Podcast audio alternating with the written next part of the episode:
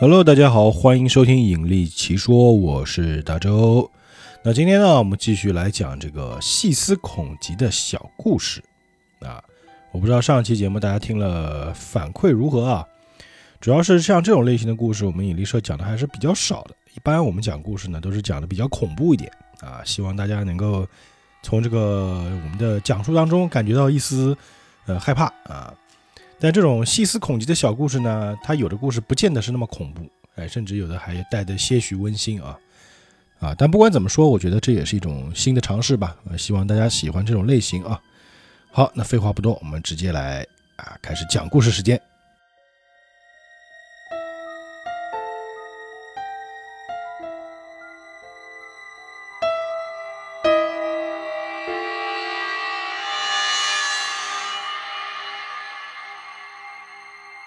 捉迷藏。当年，小 K 的母亲还是个孩子。那时，并非家家户户都有浴缸。母亲的老家是乡下的一座小村庄，村里没有公共澡堂，普通人要洗澡，就只能去有浴缸的大户人家借浴缸用。这个故事就发生在那样一个年代，那是小 K 母亲的亲身经历。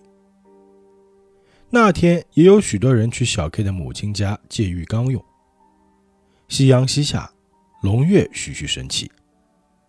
当时洗澡水都是用柴火烧热的井水，热水烧好之前，跟着大人一起来的孩子们就会玩起捉迷藏。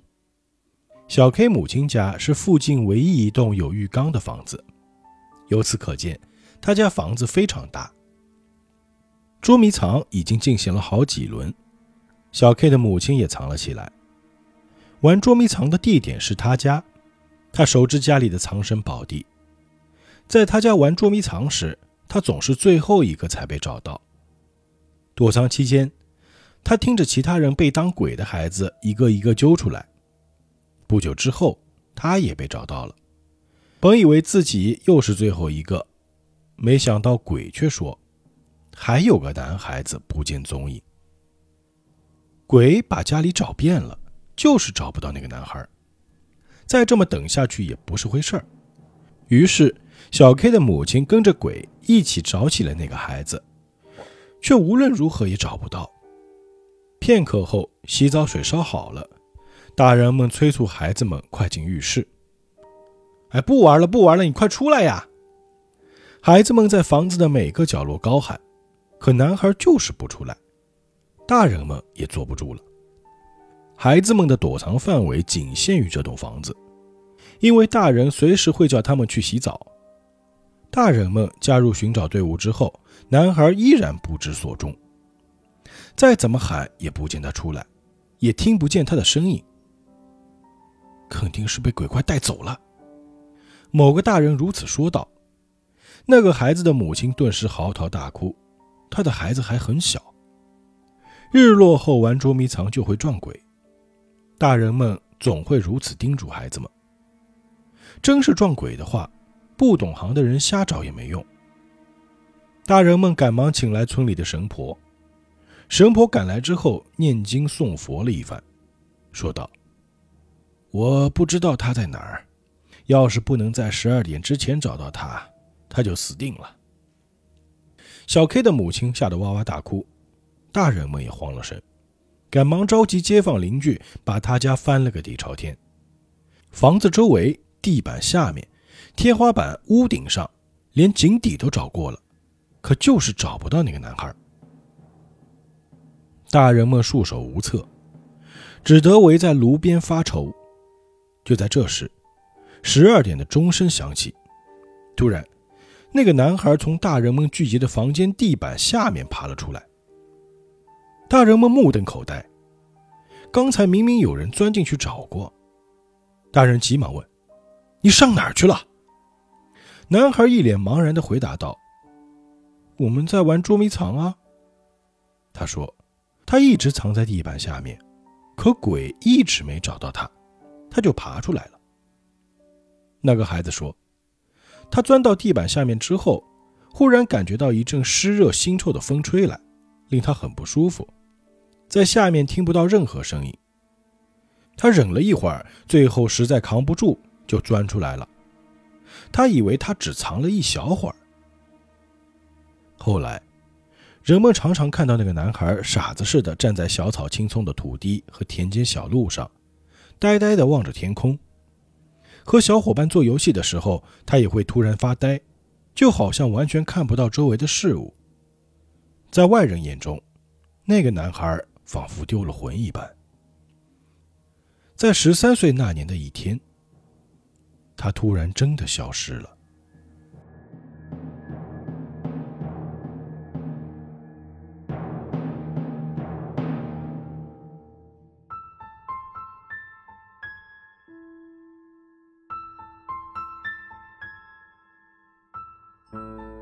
相连的房间，那是小 T 的外公去世前的那段时间。小 T 的外公已经住院很久了，一直处于意识不清的状态。最终，他在昏迷中停止了呼吸。就在外公去世的三天前，半夜三更，小 T 被开门的响声吵醒了。他以为是母亲来给自己盖被子，连眼都没睁，继续睡大觉。果不其然，有人蹑手蹑脚地走进了房间。但小 T 突然觉得有些不太对劲，因为脚步声是从他右侧来的。小 T 的床紧靠着墙，他右边只有墙壁，而墙壁后是一片空地，不，应该说是一团空气吧。他的房间在二楼，隔壁邻居家的房子原本和小 T 家紧紧挨着，可那栋房子已经拆除了，只剩下一片空地。因为隔壁本来有房子，所以小 T 的房间没有窗户，也没有阳台，不可能有人从那个方向走来。小 T 微微睁开眼睛，书桌还在脚跟的方向，这就说明他的身体并没有因为睡相太差而颠倒方向。换言之，他的右边依然是墙壁。房间右侧的墙壁并排放着床和书桌。反方向的左侧墙壁有书柜和梳妆台，房门就夹在这两件家具中间，床与书架之间有两张榻榻米那么大的空间。小 T 将视线挪向房门口，书柜映入眼帘，旁边的房门分明是关着的。他战战兢兢地将头转向右侧，本该在床右边的墙壁不见了，唯有一片黑暗的空间。那空间虽然昏暗，他仍能依稀辨认出那也是个房间。在两张榻榻米大的空间后，有一个书橱，书橱旁边是房门，在旁边是梳妆台，和他的床左边的布局完全一样。书架上的书本和小玩意儿也如出一辙，连位置和摆法都一模一样，好似镜像。唯一不同的是，那个房间的门是开着的。像一张漆黑的嘴巴，一个黑色的人影走进房门，慢慢走向床边。小 T 本想大声呼救，却完全出不了声，身体也动弹不得。黑影艰难地迈着步子，终于来到了床边。来人俯视着小 T，他明明能看清人影后的书橱、墙壁和天花板，可人影本身却很模糊。影子目不转睛地盯着小 T 看了许久，之后便消失了。小 T 也解除了鬼压床的状态，不知是人影消失在先，还是鬼压床解除在先。反正，在他能动弹之后，黑影已不见了。床的右侧变回了墙壁，莫名出现的房间也消失了。他产生了一种不祥的预感。猛地坐起来，看了看表，当时是深夜三点多。小 T 的直觉告诉他，刚才那个黑影兴许是他的外公，来见他最后一面。他能从人影的视线中读出一丝温情。果不其然，就在他昏昏欲睡的时候，医院来电话将他吵醒了。医生说，外公的情况很危险。一家人赶到医院时。外公已然病危，他就这么上路了，再也没从昏睡中清醒过来。小 T 说，他觉得那天晚上的人影就是外公，所以回忆起这件事时并不会害怕。只是，本该是墙壁的地方却多出一间自己的房间，那种奇妙的体验非常可怕，一直在他脑中挥之不去。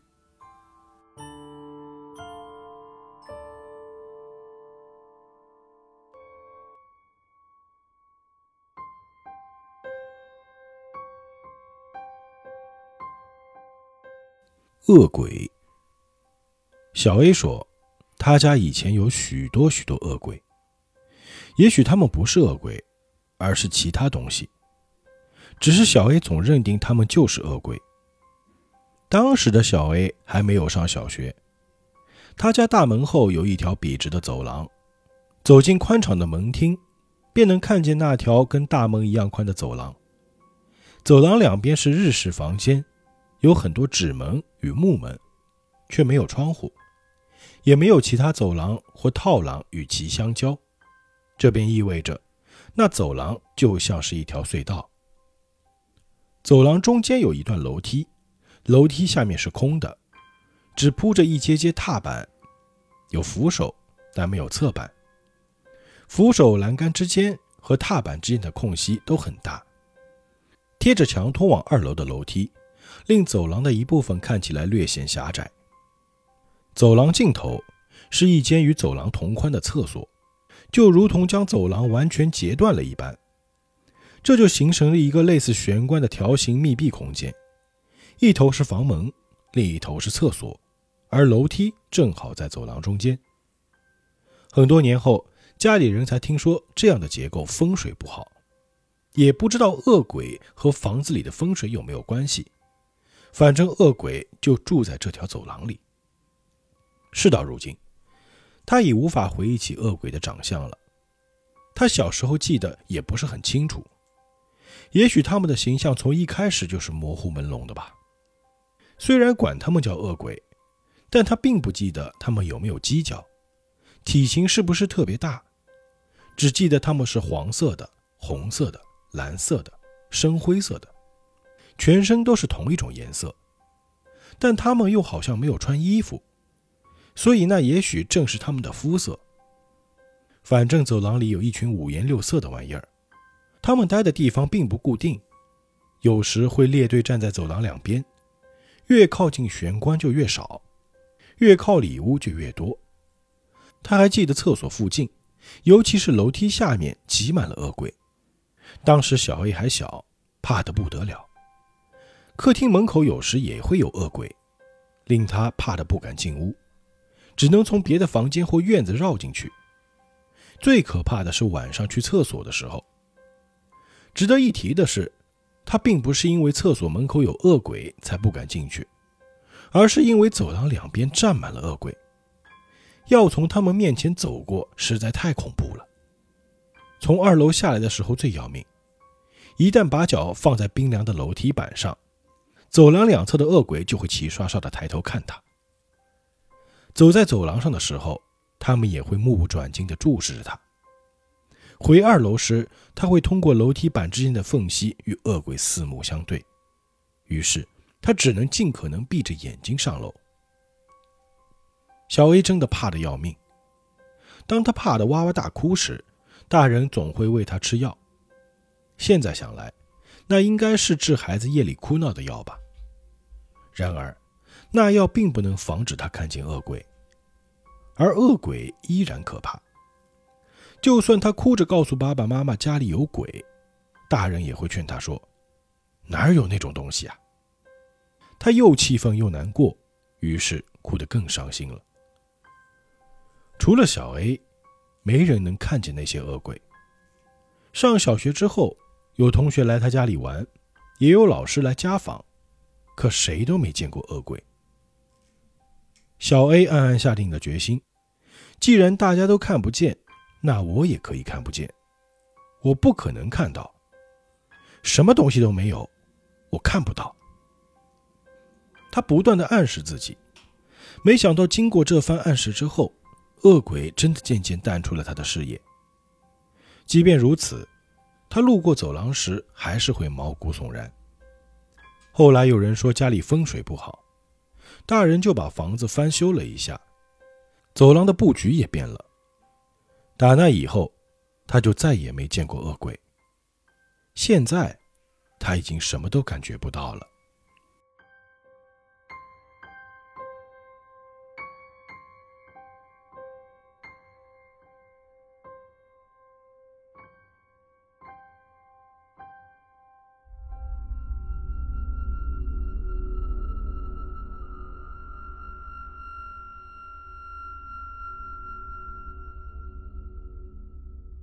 透明猫，那是小 T 小学三年级那年发生的事情。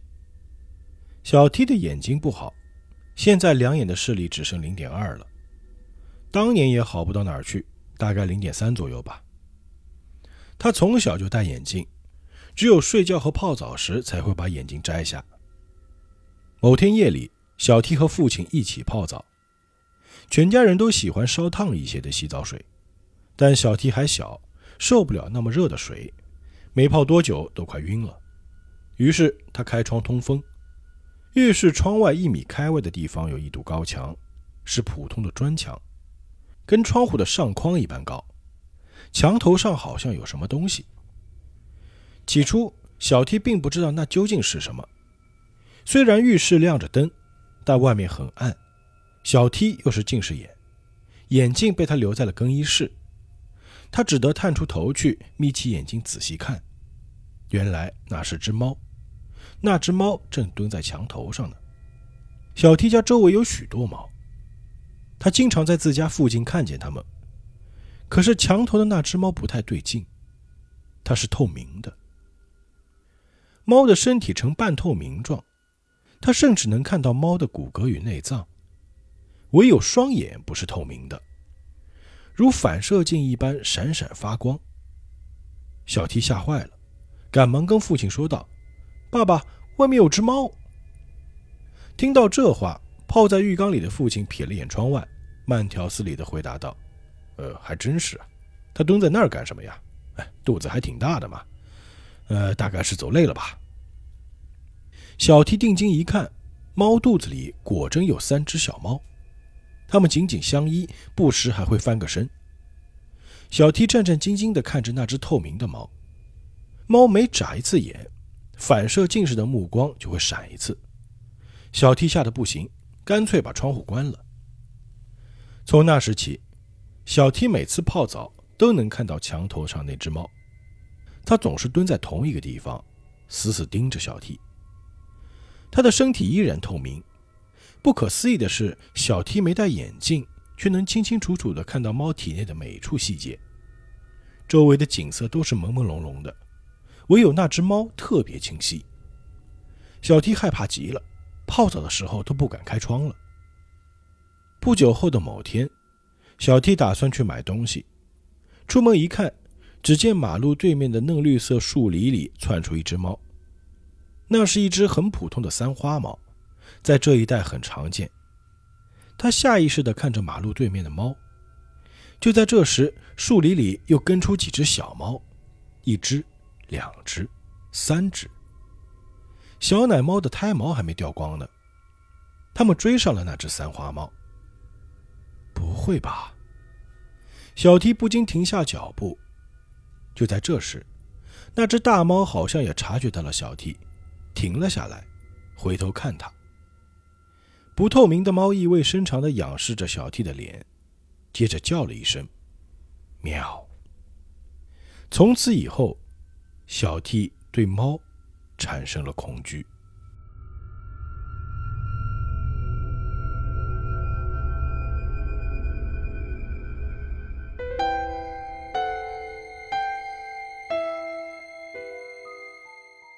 是他告诉我的。这个故事是小 M 的老师告诉他的。老师上初中那会儿啊，学校里有个地下室，专门用来搁置用不着的东西和各种打扫用具。相传那个地下室里会传出好几年前死在那儿的男生的喊声。一天啊，这位学生正忙着打扫卫生，老师让他去把水桶拿来，他就去了地下室。地下室里凉飕飕的，空无一人。他好不容易从乱糟糟的杂物里找到了水桶，正准备走，却发现他出不去了。地下室的门就在眼前，就这么开着，他也能看见门外的走廊和楼梯，没有任何东西挡住他的去路。可他面前仿佛出现了一堵看不见的墙壁，让他无法前进。他也不知道这究竟是怎么回事。不可能！他拼命寻找出口。却找不到能让他穿过的通道，他着了慌，开始大声呼救。无法前进这个简单的事实，竟变成了他的噩梦。谁来救救我？谁解释这到底怎么回事？他拼命捶打那堵看不见的墙，还把自己能抓到的东西都朝他砸去，吸引他人的注意。见他迟迟不回来，同学们很是纳闷，就去地下室看了看。可地下室里空无一人，只能听见求救的呼救声。难道他被杂物压住了？同学们赶忙冲回教室找老师帮忙。老师带着学生们冲到地下室，很快发现了他。他手抓地下室深处的杂物堆，倒地不起。刚才他明明还不在那儿呀！老师赶到时，他已经没气了。他的死因至今是个谜。打那以后啊，地下室就开始频频传出呼救声，传说那正是他发出的惨叫。老师讲完故事之后，小 M 的几个同学哈哈大笑。他不是死了吗？你怎么知道死人经历过什么呀？某个同学说道。还真是，大家都笑开了，可老师没有笑，因为我们问了笔仙，谁都不知道他死前经历过什么。事件发生后，关于地下室的求救声的怪谈传得沸沸扬扬。于是，老师和另外几个同学决定把那个学生叫出来问个究竟。他们来到地下室，摊开一张写着假名的纸，将一枚十元硬币放在上面，不料硬币立刻滑动起来。有人问：“你是那谁吗？”硬币回答：“是。”于是他们又问。你到底出了什么事？依附在硬币上的他开始飞速游走，老师他们有好几次没跟上硬币的速度，只能让硬币再说一遍。最后有人问：“你到底是怎么死的？”话音刚落，硬币不动了。老师说：“那硬币就像死了一样，突然没了生气，再也没有动过。”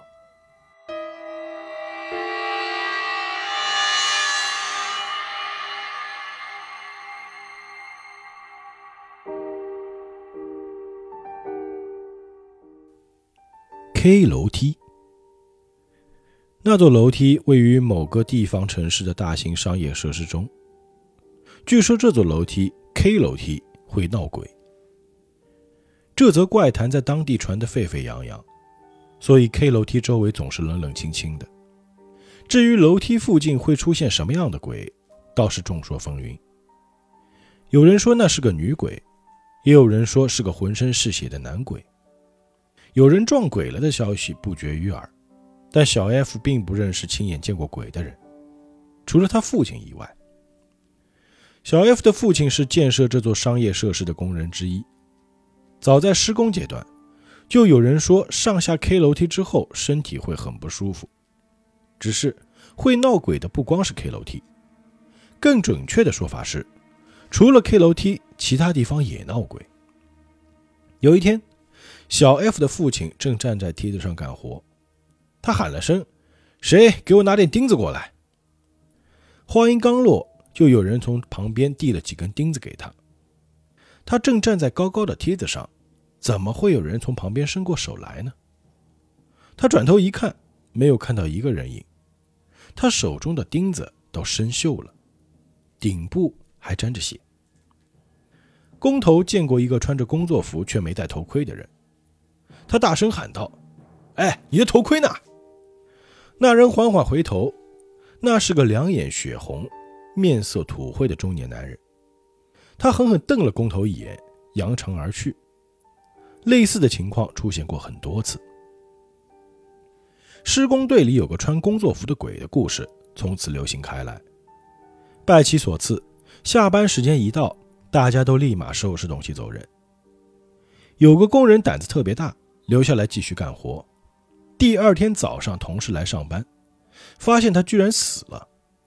据说他的死因是心脏病发作。这栋建筑物还有一座通往地下停车场的楼梯。据说楼梯附近有个很年轻的女鬼，常和下楼来的工人擦肩而过。工地里怎么可能会有女人呢？更何况那个女人没有影子。工人大惊失色，回头一看，那女人却不见了。奇怪的是，只有在 K 楼梯附近没人撞见过妖魔鬼怪，但 K 楼梯附近的事故却是最多的。很多人因为起身时的眩晕不慎跌落，工人们也特别排斥那块地方。大家都说，K 楼梯附近的氛围特别阴森。上头决定把楼梯的扶手涂成红色，把气氛搞明快一点。在日本传统文化中，红色也有辟邪除魔的作用。大家把东西都准备好了，打算第二天就开工上色。谁知第二天跑来一看。扶手已经被涂上了银色的油漆，没人知道那是谁涂的。相传那里本是一座市民医院，但小 F 的父亲并没有这样的印象，他也不知道灵异现象的缘由。反正他至今不愿接近那个商业设施一步。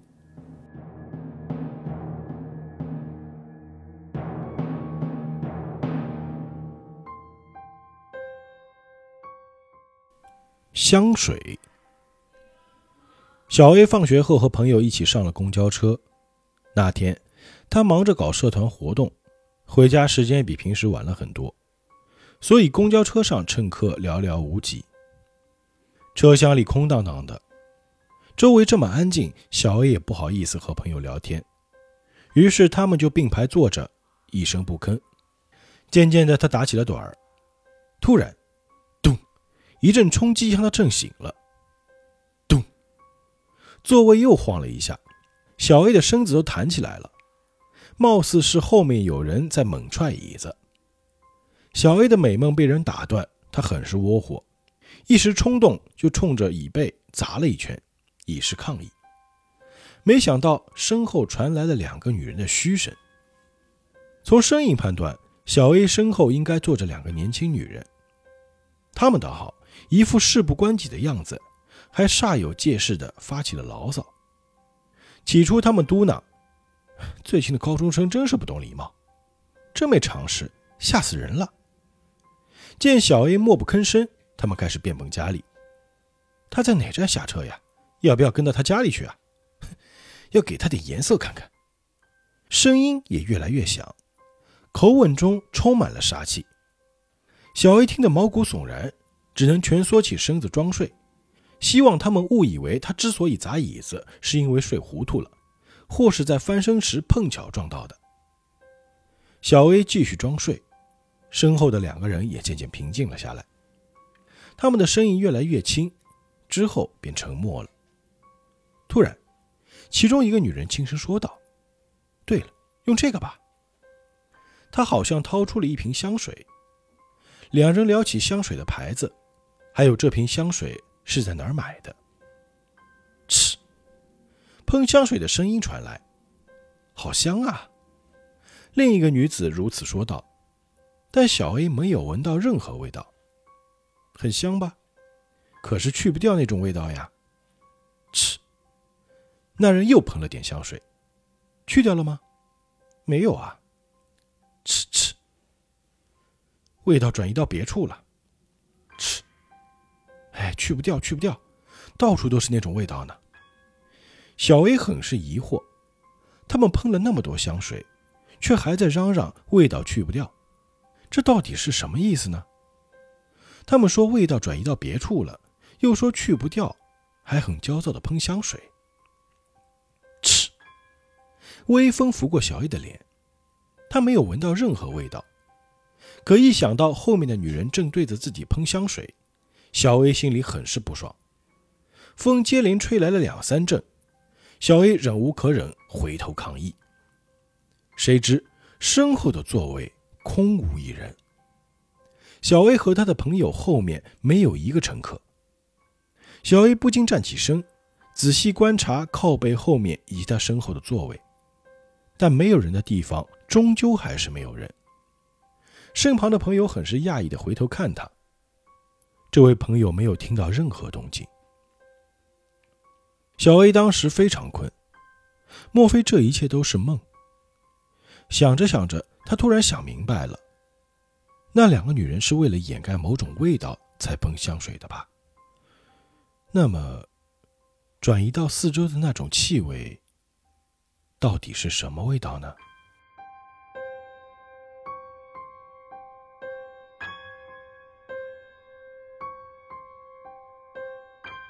好，那今天这期节目的这个短小精悍的故事也给大家讲完了啊。说实话，这几个故事啊，要仔细的思考一下其中的逻辑啊。比如说那个就是老师玩这个笔仙的故事啊，比如说这个喷香水的故事，感觉好像隐藏了一些东西啊。大家可以仔细的思考一下，把评论留在我们的节目下方。好，那本期节目就到这里，我们下期节目再见，愿盈利。与你同在。